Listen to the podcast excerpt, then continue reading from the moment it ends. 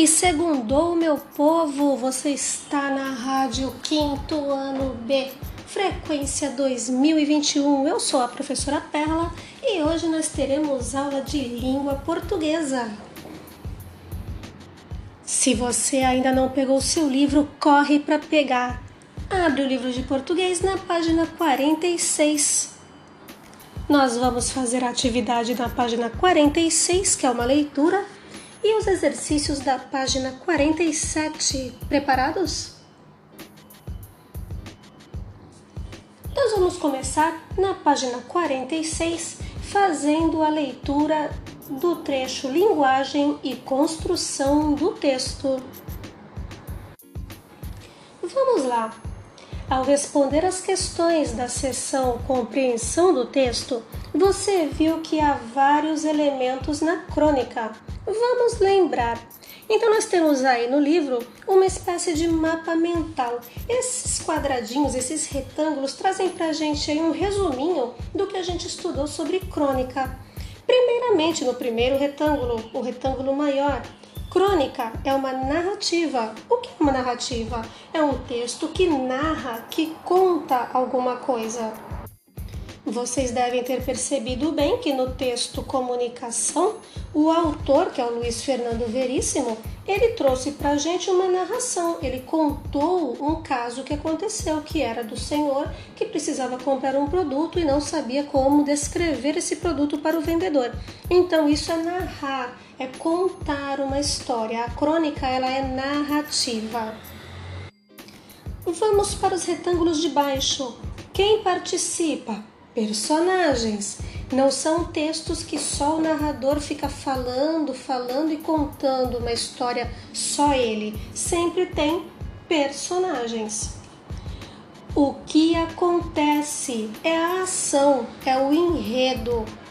Professora, o que é ação, o que é enredo, são os fatos que acontecem dentro da história, tá? Onde acontece espaço, o local onde acontece a história. No caso do nosso texto, aconteceu dentro de uma loja, né? O espaço era uma loja, mas a crônica pode acontecer em vários lugares. Pode ser na rua, pode ser na casa de uma pessoa, pode ser no mercado. O espaço é definido pela criatividade do autor. Ao lado nós temos quem conta. Quem conta é um narrador. Ó, pode até fazer a ligação narrar, narrativa, narrador.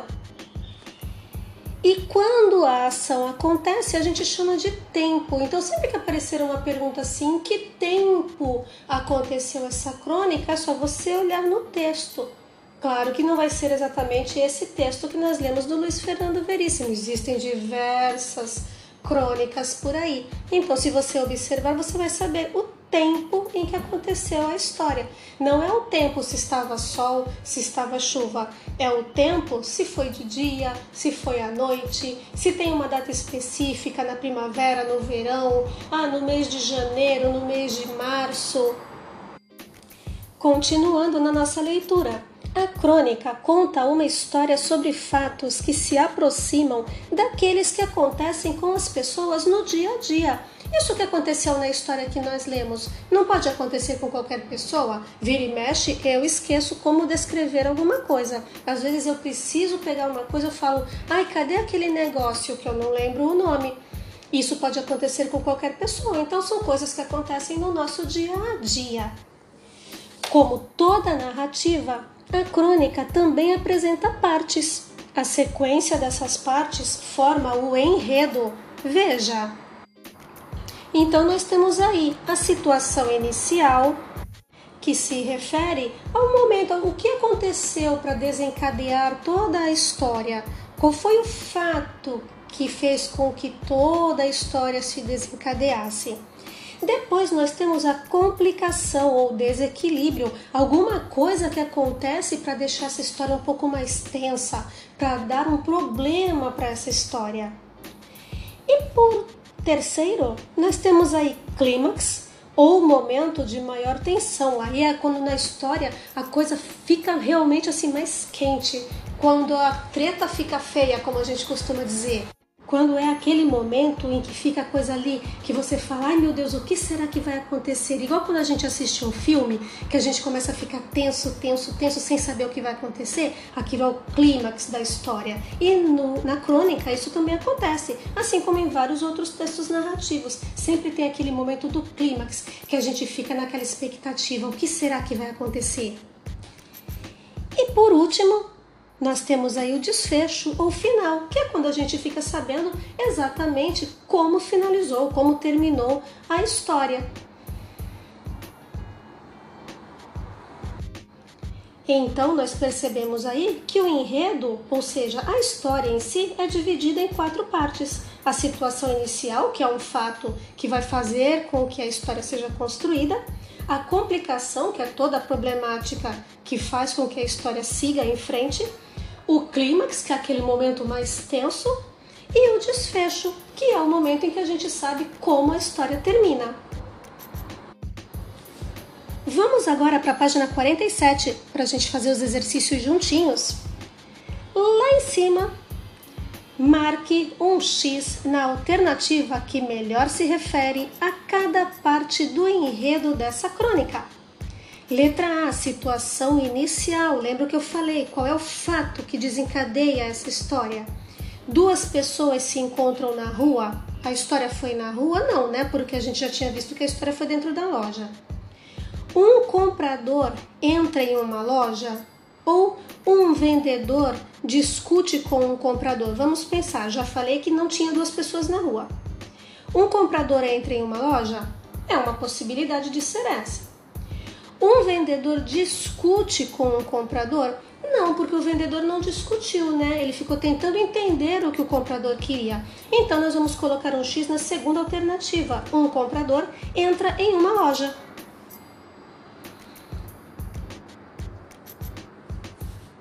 Letra B. Complicação. A complicação é a problemática da coisa, lembra que eu falei? Primeira alternativa: o comprador quer comprar algo que a loja não tem. Foi isso que aconteceu? Acho que não, né? Porque ele nem sabia dizer exatamente o que ele queria comprar, então não tinha como ele saber se a loja tinha ou não. Vamos para a segunda alternativa: o vendedor não dá atenção ao comprador. Muito pelo contrário, né? Ele teve uma super paciência para tentar entender o que o homem queria comprar. E a última, o comprador não consegue comunicar o que quer comprar. Com certeza essa alternativa, né? Ele passou a narrativa inteira, a crônica inteira tentando explicar para o vendedor o que ele queria sem conseguir. Então nós vamos marcar um X no terceiro quadradinho, na terceira alternativa. O comprador não consegue comunicar o que quer comprar.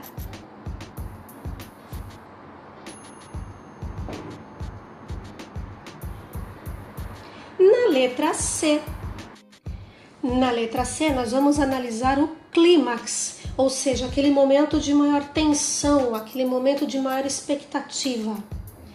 O vendedor perde a paciência. Ele perdeu a paciência? Acho que não, né? Pelo contrário, ele teve uma super paciência. O comprador quer chamar o gerente. Isso aconteceu? Aconteceu, mas vamos ver a próxima alternativa para ver se ela é mais tensa do que essa. O comprador não sabe desenhar. Ah, isso não foi tão tenso, né? O que deixou a gente assim na expectativa maior foi a segunda alternativa. O comprador quer chamar o gerente, então pode colocar um X aí na segunda alternativa. E a letra D, desfecho, que foi a forma que a história terminou. Temos aí também três alternativas. O vendedor fala a palavra que faz o comprador lembrar o nome do objeto que estava procurando. Isso aconteceu no final da história? Aconteceu, mas vamos ver as outras duas alternativas se elas não estão mais corretas do que essa. O comprador lembra-se da palavra e diz ao vendedor: Não, isso não aconteceu. A última alternativa: o comprador e o vendedor não se entendem isso também não aconteceu, né? eles não se desentenderam, não brigaram. Então, a nossa alternativa correta é a primeira alternativa. O vendedor fala a palavra que faz o comprador lembrar o nome do objeto que estava procurando.